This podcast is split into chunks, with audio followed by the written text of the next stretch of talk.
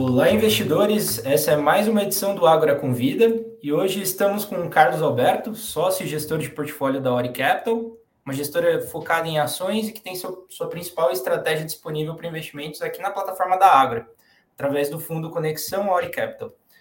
Tudo bom, Carlos? Oi, tudo bom? Tudo bem. Bom, Inicialmente, queria agradecer a, a participação tua aqui no, no, nosso programa Agra Convida, né? E hoje a gente vai falar um pouco mais sobre fundos de investimento, sobre estratégia em ações. Ah, e como eu disse, o, o fundo da Ori ele está disponível na plataforma da, da Ágora, né? É um fundo focado é, em ações, em renda variável.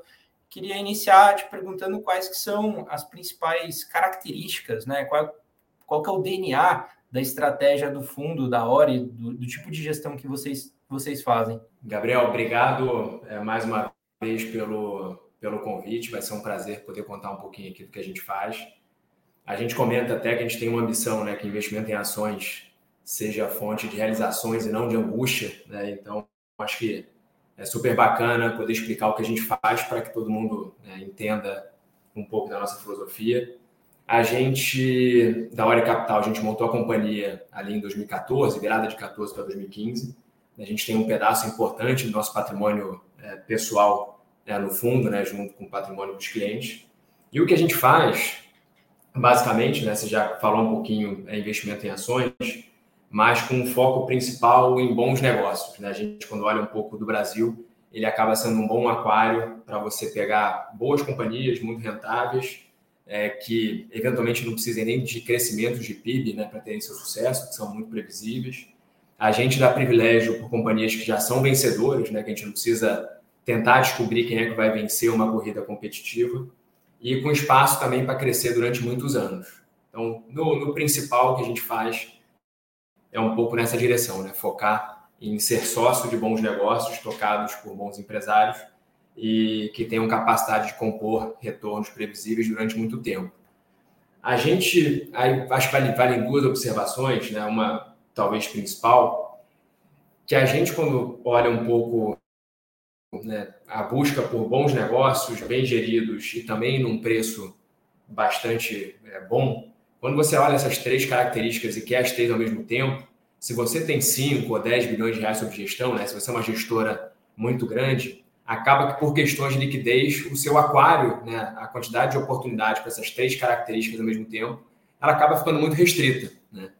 E o que a gente faz de um pouco diferente é que a gente se organizou para ser um fundo menor né, do, que, do, que, do que esses fundos. A gente costuma falar né, que ser maior normalmente é associado a ser melhor, né? isso acontece no vôlei. Se você tem 2,20 metros, provavelmente você vai ser melhor do que, do que se você tiver 1,60 mas investimento acho que está mais parecido com kart do que para vôlei. Né? Investimento, é, se você tem capacidade de investir num cardápio maior de oportunidades, provavelmente você vai ter capacidade de gerar melhores retornos. E é um pouco disso que a gente faz. Né? A gente não é obcecado por comprar empresas pequenas, mas a gente tem a capacidade de fazer isso. Então, um exemplo que a gente gosta de dar, é, provavelmente conhecido de todo mundo que está aqui nessa vídeo, é a Smart Fit. A Smart Fit é claramente uma companhia muito vencedora, né? com distância para o segundo colocado. Ela é vencedora não só no Brasil, como em vários outros lugares da América do Sul, mas é uma companhia que tem uma liquidez mais restrita. Né? E a gente, por ter se organizado para poder pescar num aquário um pouco mais amplo, a gente tem capacidade de investir com um pouco mais de magnitude numa Smart Fit, numa GPS, né? que é um outro exemplo de uma companhia extraordinária e que também, por acaso, ela tem menos liquidez no mercado. Então, em grande resumo, se a gente pudesse falar um pouco sobre a nossa estratégia, é isso: negócios principalmente de grande qualidade, né, com grande espaço para crescimento, mas tendo esse espaço né, na gestora para que a gente consiga é, olhar isso de uma forma um pouco mais ampla e não só naquelas companhias que têm extrema liquidez, é, como eu acho que um pedaço importante da indústria acaba fazendo. Ótimo. É, então, tem um diferencial dessa estratégia justamente por esse esse escopo, né, capacidade uh, de navegar ali por estratégias que têm uma menor liquidez, né, ou que são têm um menor tamanho, consegue unir esse aspecto de qualidade e essa busca por, por oportunidades que às vezes não são acessíveis a, a fundos com a maior parte do mercado, né? Outras, outros fundos de investimentos e tem um maior tamanho, ou que uh, o mercado no geral consegue alocar. Bom, é, eu estou aqui hoje também com o Renato Chanes, que é nosso analista de, no research aqui na Agra. Tudo bem, Renato?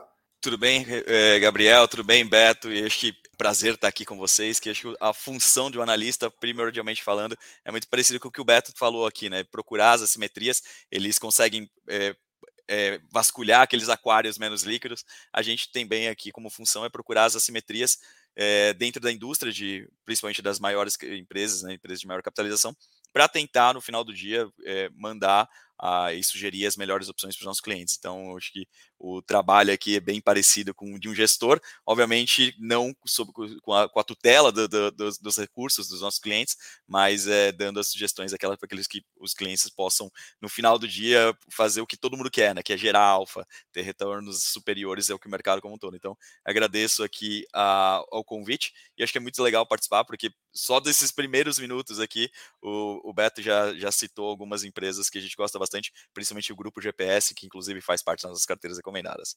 Isso. Renato vai ser minha companhia aqui hoje para a gente conversar um pouco mais com, uh, com o Beto, né? Entender um pouco mais sobre a estratégia do, do fundo da Ori. E iniciando um pouco mais sobre a estratégia atual, olhando até agora essa transição de 2023 para 2024, Beto, é, quais que foram as principais contribuições de retorno, né? Então, olhando agora fechamento de 2023, o fundo teve uma, uma rentabilidade acumulada bem superior ao Ibovespa, né? É, quais que foram ali essa, as maiores contribuições, quais que foram as menores também, se você puder comentar? Excelente, Gabriel. Acho que é uma ótima pergunta. E, Renato, vai ser um prazer trocar com você, que, que assim como nós, deve ser um apaixonado né, por análise e investimento. O Gabriel, como você comentou, né, o ano de fato, do ponto de vista de desempenho, ele foi bastante positivo. E aqui eu vou fazer uma, uma ressalva de que eu vou tentar falar sobre algumas coisas comuns ao portfólio que podem dar a impressão de que a gente olha né, o, portfólio como um portfólio de temas, né, ou, quase que um portfólio top-down, mas já quero fazer a ressalva de que não é isso. Né? No final, é, o portfólio ele é quase consequência de várias teses individuais, né? várias oportunidades que a gente identifica de forma individual, mas no final do dia surgem alguns padrões, a gente vai tentar compartilhar um pouco com vocês é, esses padrões. No bloco anterior, né, de pergunta, a gente comentou sobre essa parte de, de da gente ter a habilidade de olhar investimentos é, com menos liquidez. E ao longo do final de 2022, né, e comecinho de 2023, a gente foi percebendo né, em vários cases individuais que as ações elas estavam em patamares muito baixos, né, ou seja, estavam muito baratas, em ativos de extrema qualidade. E o motivo né, que a gente, a gente gosta de se provocar muito né, e buscar opiniões contrárias, né, para a gente não ficar aqui no nosso aquário achando que sabe tudo e eventualmente ter alguma outra opinião melhor do que a nossa. Né? A gente fez um trabalho, né, GPS, eu acho que é um, é um grande exemplo. A gente achava um ativo extremamente é, previsível, né, muito vencedor, e a ação estava num preço bastante incrível também. E o que a gente via, né, que a justificativa de quem olhava esse ativo e não estava comprado, né, os nossos colegas, eram geralmente consequência da questão de liquidez. Né? Só para a gente lembrar um pouco de contexto, na virada de 2022 e começo de 2023, você tinha na indústria um processo ainda muito grande de resgate, né? você vinha de um processo de subida de juro muito agressivo, é, com consequência né, de pedidos de resgate, tendo como consequência pedidos de resgate em vários fundos. Então, esses fundos né, muito grandes, eles tinham que olhar para os seus portfólios e evitar é, ficar em ativos menos líquidos, porque eles poderiam ser, ser chamados né, a, a vender com alguma velocidade para honrar resgate, e aí o que aconteceu foi isso, assim, muito fundo grande que chegava à mesma conclusão que a gente, que eram ativos maravilhosos, mas por questões de liquidez precisaram se desfazer desses ativos, e aí virou uma profecia que se retroalimentou, né? Quanto mais caiu o ativo, mais os fundos grandes precisavam resgatar, e esse negócio gerou, né, de certa forma, uma oportunidade em uma série de ativos de extrema qualidade, mas que tinham essa característica de menor liquidez. E a gente é, foi se colocando nesse lugar né, ao longo de final de 22 e começo de 23, que gerou um desempenho muito positivo ao longo do ano. A gente comentou sobre dois ativos, né? Eu talvez não tenha aqui o número 100% de cabeça, mas a GPS é uma dessas companhias, né? A GPS ela, ela chegou a subir algo em torno de 70% no ano. De novo, uma companhia, quando você olha o operacional dela, é muito previsível, é, oscilou muito menos do que isso ao longo dos últimos três anos, mas o mercado acionário ele tem né, seu, seus movimentos ali fora do equilíbrio que a gente tenta, de certa forma, também se aproveitar. Então, querendo resumir aqui, a gente teve um conjunto de retorno que foi consequência disso, né, dessa nossa habilidade de poder comprar bons ativos de menor liquidez e de não só a gente ter a capacidade, possibilidade de fazer isso, como a gente também atuou proativamente ao longo do ano para se expor a esses ativos que a gente entende que são muito pouco arriscados, mas cuja liquidez afugentou um grupo grande de investidores e a gente conseguiu se aproveitar. Eu acho que um pedaço importante do portfólio foi esse, acho que a GPS é um bom exemplo, a Smart Fit é um exemplo também que a gente já comentou, a própria Panvel, né, que é uma rede de farmácia muito vencedora da região sul, é outra também que teve um desempenho é, é, bastante satisfatório ali ao longo de, de, de 2023 e que estão nessa categoria de bons negócios com menos liquidez. E aí tiveram outros casos mais específicos, né? A gente consegue citar dois aqui, que aí eles compõem, talvez o primeiro que eu vou falar aqui, ele compõe um pedaço menor do portfólio, né? Que é um pedaço, chamar assim, de situações especiais, né? Que não são necessariamente negócios excelentes. Então, eles, eles no máximo representam 30% do portfólio. Então, tem uma contribuição muito positiva no investimento nosso na Ocean Pact, e a gente pode depois detalhar um pouquinho como é que funciona essa tese e também um investimento que a gente fez numa empresa, essa acho que todo mundo conhece, observando na rua, que é a Marco Polo, né, que é uma fabricante de carroceria de ônibus que a gente investiu no final de 2022 e que deu bastante fruto aí ao longo de 2023. Então, em grande resumo, Renato e Gabriel, acho que foram essas duas camadas. Bons negócios, muito previsíveis, muito vencedores, mas que eram menos líquidos e que uma barganha no mercado por conta dessa característica que ninguém queria naquele momento e uma outra, um outro conjunto de oportunidades de empresas que tem alguma situação especial, específica, Marco Polo e Ocean Pact, acho que são duas que a gente pode colocar nesse bolsão também. Legal, Beto. E aqui quando você comenta, e assim, os nossos clientes também, eles olham, gostam muito de ver a fotografia, né? No final do ano, o fundo de vocês foi muito bem, o Ibovespa subiu bastante, mas acho que isso conta só uma parte da história, né? A, a grande verdade é que você vê o filme da Bolsa no passado, foi uma verdadeira novela mexicana, né? Muita choradeira ali no começo do ano.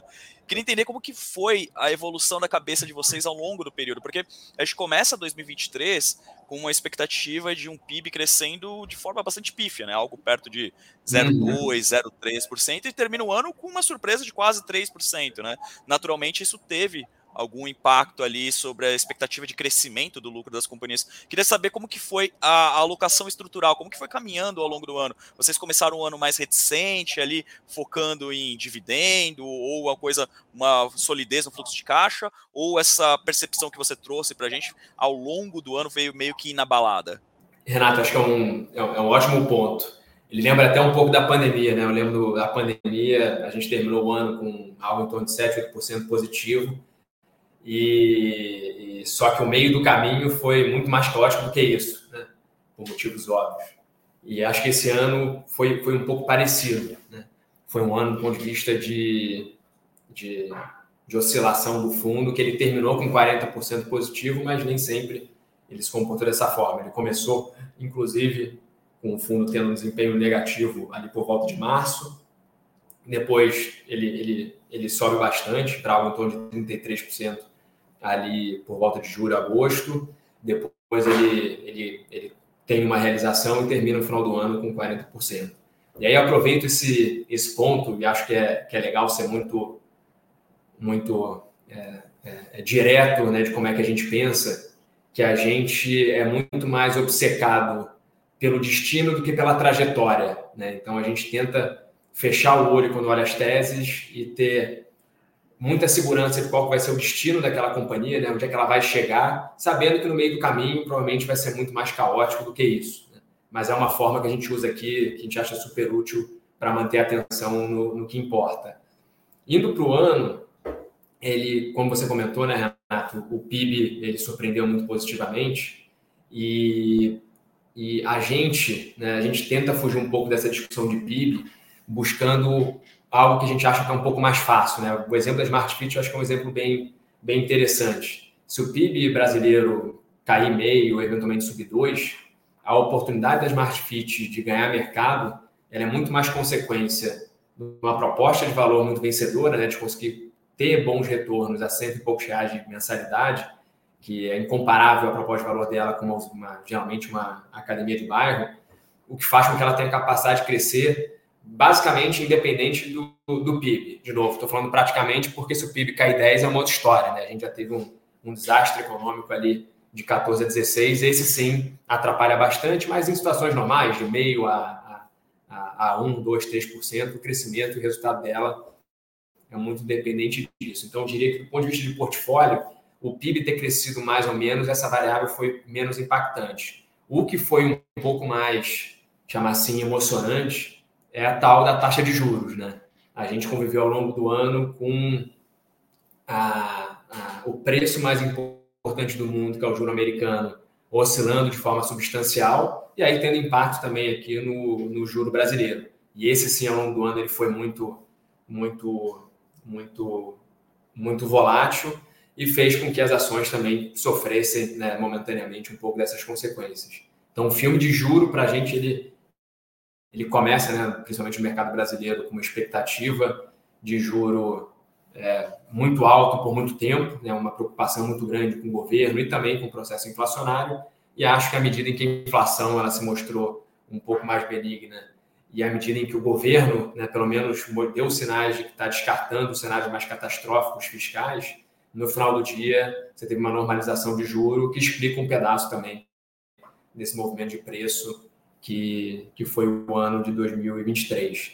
É, eu gosto muito de parafrasear uma carta que a Estúdio, né, é, uma casa aqui do Rio, colega nossa, soltou ao longo do ano passado, que acho que o, o que houve no, no mercado né, de 2021 até 2022, do ponto de vista de queda de preço de ação, foi muito explicada por inflação e juros, e que provavelmente a crise, né, do ponto de vista de preço de mercado, ela acabaria, acabaria também quando essa, quando essa variável tivesse um pouco mais equacionada. Foi exatamente o que aconteceu em 2023. Né? A inflação ela deu sinais de que está sendo controlada pela política monetária que foi colocada em prática para segurar um pouco esse processo e o juro, como consequência disso, também mostrando patamares um pouco mais, mais razoáveis. E aí, ao longo do ano, não teve nenhuma grande mudança né, de, de estratégia. O que a gente fez foi só um pouco até o oposto, Renato, ao que você comentou. A gente via no final do ano passado e no começo do, desse ano, estou confundindo ano passado porque a gente virou de ano agora, né? Acho que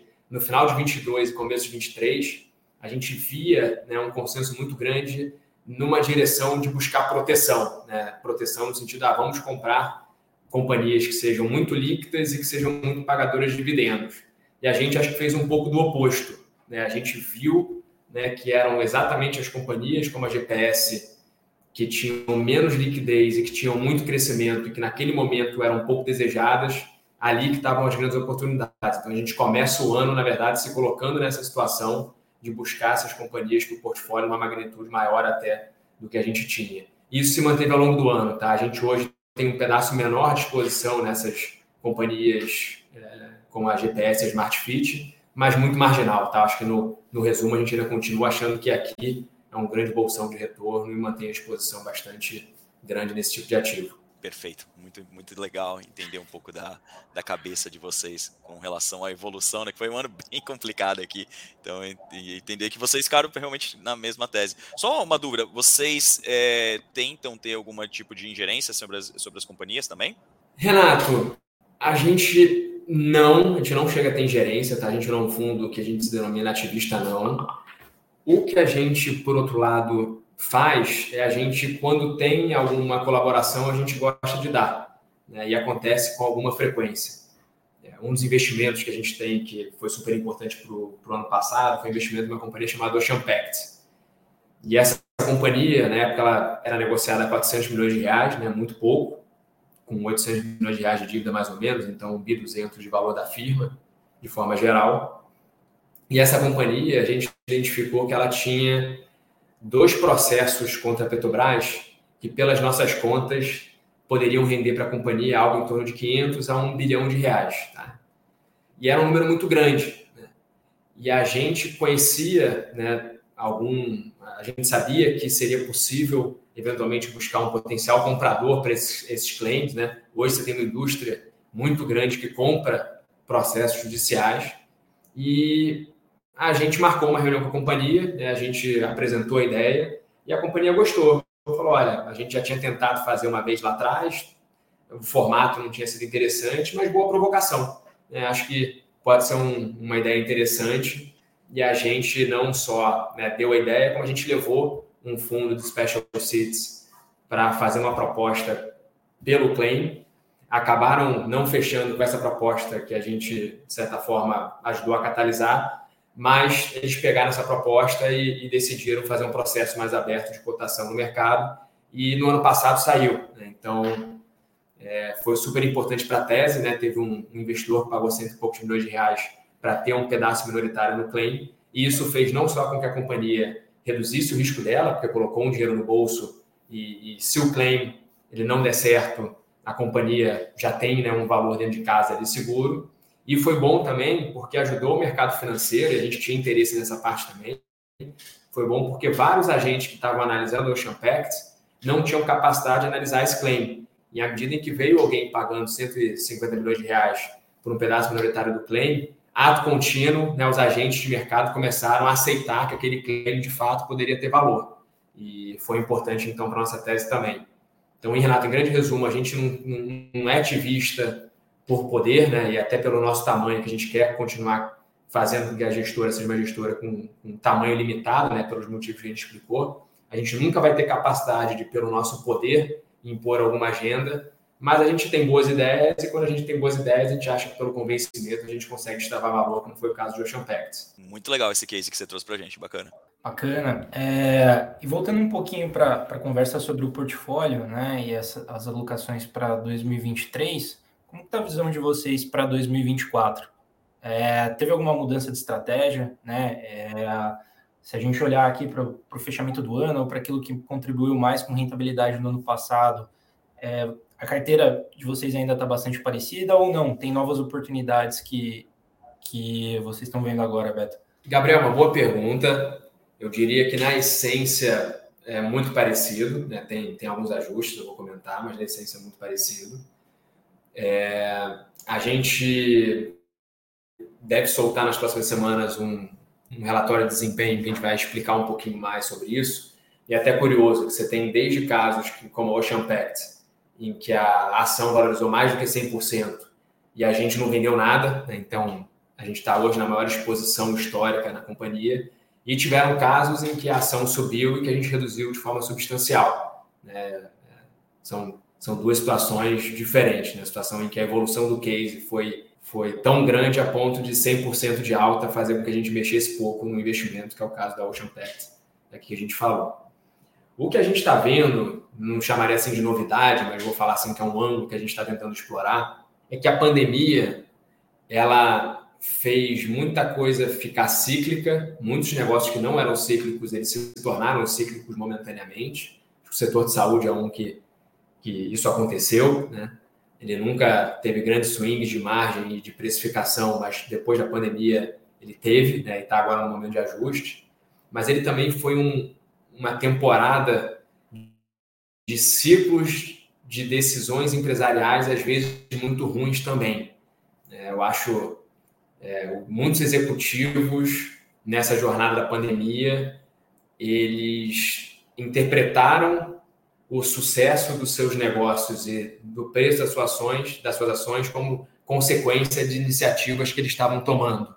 E aí o que eles fizeram foi usar esse sinal positivo como insumo para tomar decisão e geralmente ampliaram seus investimentos né, em iniciativas específicas que no final do dia se mostraram erradas. Né? Então, no final, é, é, não sei se eu estou conseguindo me explicar, mas é, o sucesso que eles estavam passando eram consequências de fatores exógenos e não de decisões internas. E aí, quando eles dobram a aposta naquela decisão, no final, o colapso empresarial depois, né, as consequências negativas, elas vêm com uma magnitude muito grande. E, e a gente está tentando explorar como o mercado financeiro, talvez o maior viés dele seja extrapolar né, o passado recente, né, o momento atual. Várias empresas estão passando por fases ruins, né, como consequência dessas decisões que tomaram na época da pandemia. Só que em alguns poucos casos, a gente acha que os ativos eles estão preservados. Vou tentar dar um exemplo prático que eu acho que ele é, que ele é, ele é mais fácil de explicar. A Alpargatas, né, que faz a Havaianas, que todo, todo mundo conhece, ela, a, durante a pandemia, ela foi muito beneficiada pelo canal alimentar, né, que é o principal canal dela, que foi o que ficou aberto durante a pandemia. Então, todo mundo fechou, todas as lojas fecharam. Se você quisesse comprar um chinelo, tinha que comprar no mercado, né, que era o que estava aberto então, ela teve um boom de consumo por conta disso, né, para resumir, uma das coisas que deram certo naquele momento. E a companhia tinha uma série de iniciativas ali em curso que ela dobrou a aposta. Né? E eram iniciativas que, no final, se provaram muito erradas. Né? Ela abriu muitas frentes internacionais, ela começou a fazer extensão de linha, né? então, ela, além de fazer chinelo, começou a fazer roupa em uma magnitude muito grande. A companhia entrou numa complexidade gerencial muito grande e o resultado dela no ano passado foi catastrófico, né? foi muito ruim. Só que no caso da Alpargatas, né, teve agora a mudança de management, colocaram um novo CEO, a gente entende que o ativo ele continua preservado. Né? É, mesmo depois disso tudo, o chinelo Havaianas ainda é o mais vendido no Brasil, né? e provavelmente vai continuar sendo, porque o ativo é muito bom, a marca é muito boa e o produto é muito bom. Então a gente está buscando se aproveitar né, com muita diligência né, e com muita reflexão em quais ativos em que se tomaram decisões muito ruins durante a pandemia, que sofreram as consequências negativas, tanto do business e, e como consequência disso também do preço das ações, mas cujos ativos principais ainda estão preservados. Né? E acho que a Alpargatas é um, é um exemplo desse, acho que o Açaí também pode ser considerado um, um exemplo também nessa direção, de companhia que tomou decisões que se mostraram talvez não as ideais, né, pós-fato e pós-pandemia, e pós-fase de juro baixo, mas que a gente entende que o ativo está preservado e que a companhia vai ter capacidade de, de, de ter um retorno de lucratividade como consequência de melhoria substancial ali da rentabilidade das suas ações. Então, então, Renato e Gabriel, em grande resumo, na essência, poucas modificações no portfólio e uma busca agora por essas oportunidades de, de ciclos empresariais muito ruins que geraram preços muito depreciados de ações que a gente está monitorando com carinho também. Legal. E tem alguns nomes aí que você citou, principalmente acho que é Ocean Pact, né? Você tem uma margem de segurança, entre aspas, relativamente grande, né? Você, você olha ali pelo último, o último release dela, terceiro TRI, né? Só o valor líquido da frota dela para os acionistas, o nosso cálculo é sete reais, né?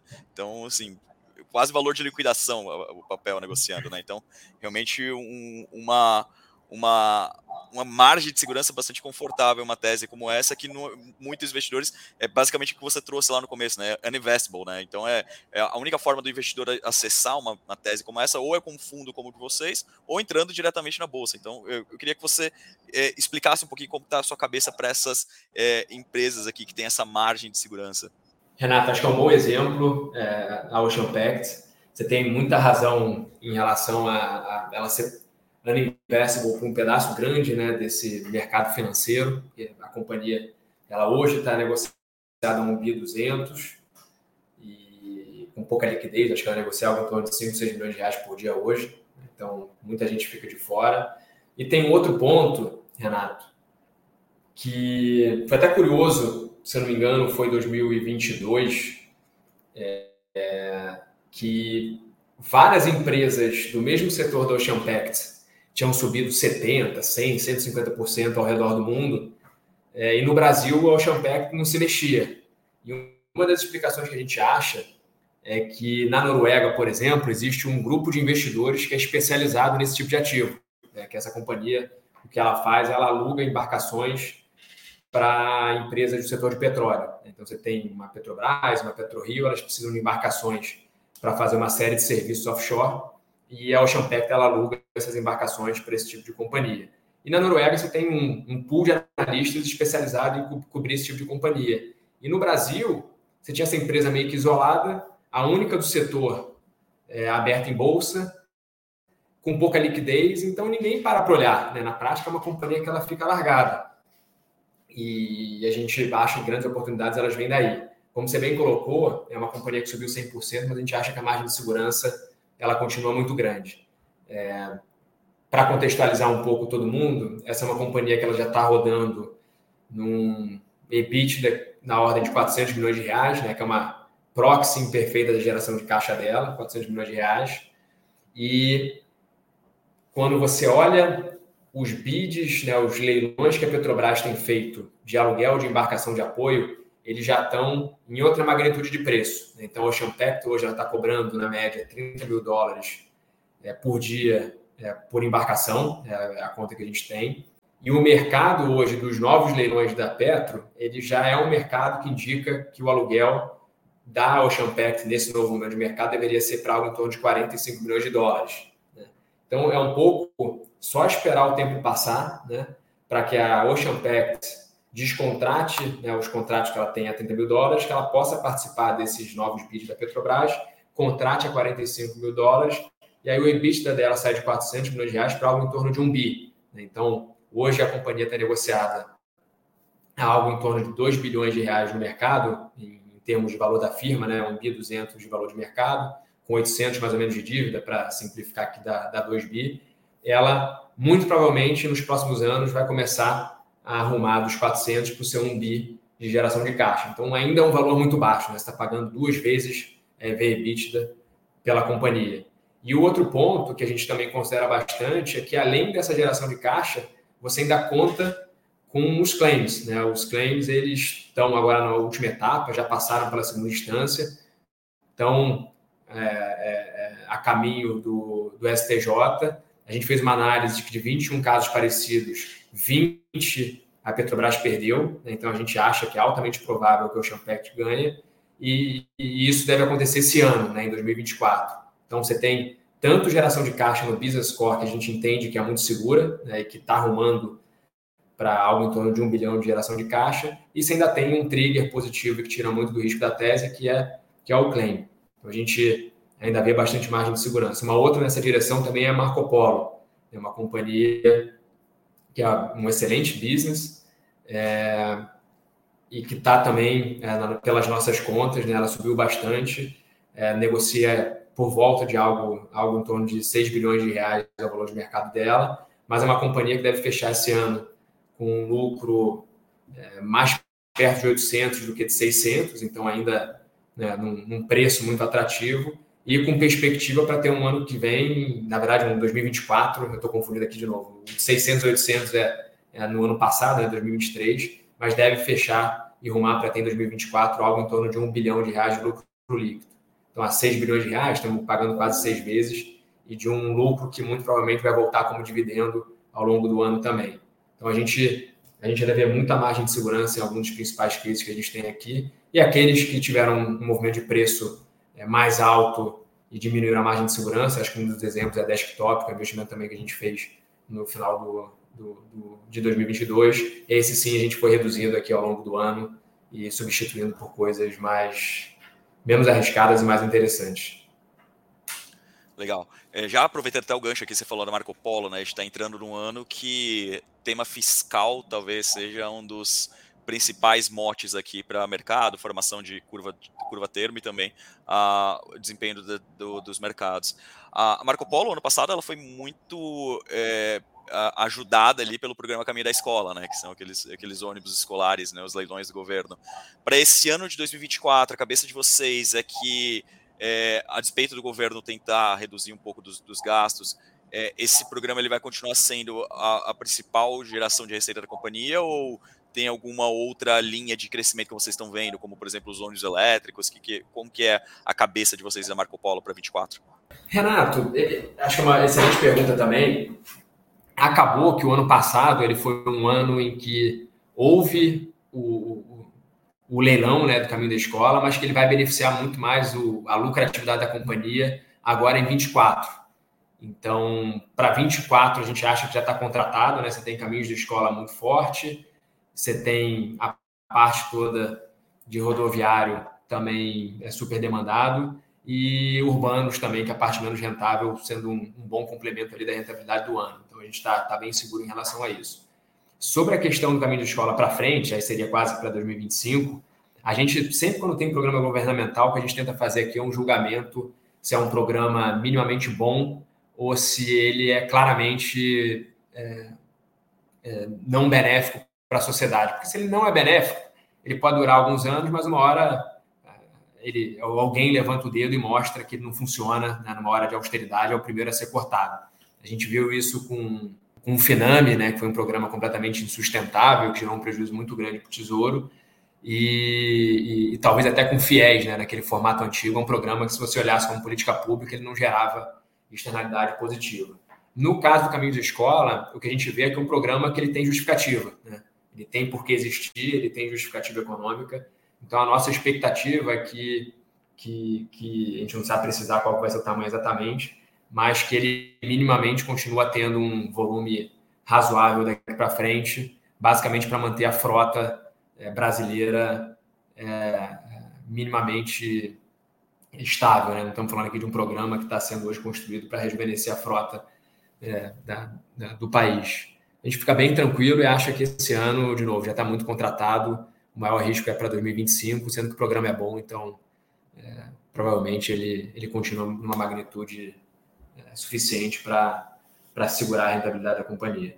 E Beto, ainda falando um pouco mais sobre a estratégia, agora tanto para 23, para 24, né? Acho que é algo que é um mais estrutural da gestão de vocês. Queria entender um pouco se vocês têm alguma visão, né? Se tem uh, algum critério para olhar possíveis gatilhos para gerar liquidez ou para aumentar a informação sobre determinado papel, sobre determinada empresa, né? Porque imagino que para fazer uh, gestão de ações, especialmente de empresas que têm uma menor liquidez, às vezes não está no radar de todo mundo. Às vezes a gente pode ter um preço atrativo, né, um descolamento forte ali do preço e do valor, mas alguns gatilhos que geram liquidez e geram essa atração é, podem fazer o papel andar, né, é, um curto, médio prazo. Na, na gestão de vocês, tem é, algum olhar para esse aspecto também ou não? Vocês mudam, fazem uma gestão das posições com base nisso? Gabriel, a gente a gente considera assim, mas é um pedaço mais marginal da tomada de decisão. Acho que um exemplo interessante desse caso foi a Smart Fit. A Smart Fit, ela no ano passado, ela anunciou um follow-on em que o Pátria ia se desfazer de um pedaço das ações e foi um daqueles casos em que na hora que tem o um anúncio do follow-on, a ação sobe.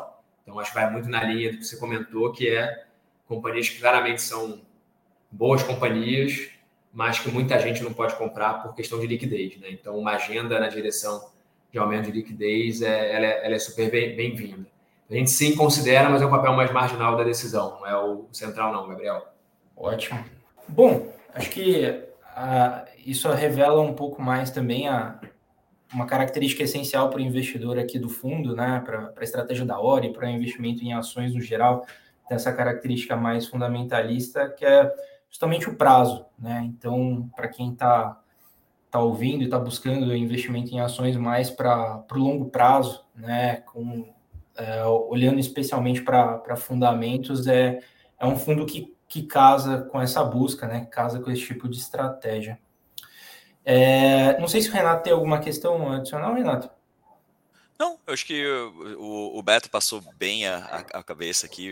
Pelo que eu entendi aqui, a cabeça dele também está mais positiva para 2024 aqui para o mercado de renda variável. Obviamente, não acho que, é acho que ninguém está cantando a bola de um bull market, mas ainda tem algumas pepitas a serem descobertas no mercado e as, nós, assim como eles, a gente também está com uma cabeça mais positiva aqui para empresas de menor capitalização, que acho que é onde está a maior assimetria de informações no mercado. Muita gente ainda é, deixou de lado, então acho que veio só consolidar o que a gente pensa e parabéns aqui pela, pela toda essa dinâmica de trabalho que deu um baita resultado para a Ori. Eu faço votos de que 2024 seja tão ou melhor que foi 2023 para vocês. Maravilha, pessoal. Queria também agradecer muito a chance aqui da gente compartilhar o que a gente está fazendo. É, a gente tem consciência da, da, responsabilidade que é, a gente comenta bastante que dinheiro é trabalho acumulado, de certa forma, né, e, e, a gente tem o nosso aportado no fundo e, e, famílias e pessoas que nos confiaram um pedaço desse trabalho acumulado ao longo, às vezes, de gerações, é, para que a gente é, não só preserve ele como como faça ele crescer. E, e nessa linha também a gente gosta de lembrar uma história contada pelo Peter Lynch nos Estados Unidos, que ele fez uma gestão de um fundo que deu 30% de retorno anualizado durante 13 anos, se eu não me engano. E que é um, é um negócio absurdo. Depois eu pego aqui a calculadora, mas ele transforma um dólar em um valor astronômico 13 anos depois. Depois eu faço a conta aqui para. Não vou resistir. Estou pegando HP aqui. Transforma um dólar em 30, 13 anos depois. E aí ele terminou a, a jornada dele fazendo um estudo, e aí ele terminou super frustrado, porque ele descobriu que, na média, os investidores do fundo dele perderam dinheiro. E isso aconteceu basicamente porque na hora que o fundo estava subindo, não foi, não foi que ele subiu 30% todo ano, ele subiu 50%, depois caiu 20%, depois subiu 70%. E aí o que acontecia era que os investidores eles aportavam dinheiro na hora da alta e no primeiro susto sacavam, né? E esse movimento ia se repetindo. Então, ele na carteira do fundo ele fez um trabalho excepcional, mas os clientes na média não ganharam dinheiro. Então, eu queria passar essa mensagem aí para quem está escutando a gente de que a jornada ela não é linear, né? Mais importante do que a jornada é o destino e tentar fazer um, um transmitir isso um pouco né, para todo mundo, para que tenham não só né, um, uma boa rentabilidade no fundo, mas que consigam também compor retorno aí ao longo da vida de uma forma é, bacana e alinhada aí com, com o fundo. De novo, a gente internamente aqui conversa bastante né, e chega na segunda-feira para trabalhar e a gente tem pânico né, do potencial cenário do fundo ter muito retorno e os clientes, né, quando a gente pega 80 anos, olhar para trás e ver os clientes tendo perdido dinheiro. Então, é, fica essa mensagem aí de, de que tem que ter cuidado um pouco emocional na parte de alocação, tanto para aporte como para resgate e aí espero que todo mundo que esteja escutando se lembre disso, tanto nos momentos de euforia, quanto principalmente nos momentos de pânico. Perfeito, Beto. Bom, acho que essa história do, do, Peter Lynch nem é um caso isolado, né? Quando a gente olha esse descolamento da performance do fundo com, com os clientes, né? O próprio passivo tem, tem alguns outros estudos disso, especialmente nos Estados Unidos. Como que acontece esse descolamento? Justamente por conta do, do movimento né, de aportes num período super bom, a rentabilidade numa janela positiva, e num momento que é pior, né, uma quantidade de resgates grandes também, e acaba que os investidores não, não acompanham a performance que, que o fundo ou a estratégia pode entregar, né? Então, é, é, acho que essa mensagem é primordial, né? Esse cuidado com o investimento, um olhar mesmo para longo prazo e que é, a, não é algo linear, né? A rentabilidade, ela não vai vir todo ano de forma composta igual, né? Mas a, o destino né, como, como o Beto disse, Beto disse uh, o destino é, é, o importante, né, o que, que é essa rentabilidade acumulada para longo prazo. Bom, só para a gente finalizar, eu queria é, reforçar aqui uh, o fundo da Ori, né, uh, o nome dele na plataforma da Ágora está como Conexão Ori Capital, tá, e através desse veículo vocês conseguem acessar a, a gestão de ações da Ori pela plataforma da Ágora. Bom, é, dito isso, eu agradeço a participação, Beto, agradeço a participação, Renato. E até logo, até o próximo Agora Convida. Obrigado, pessoal, e até a próxima. Obrigado, pessoal. Um abraço.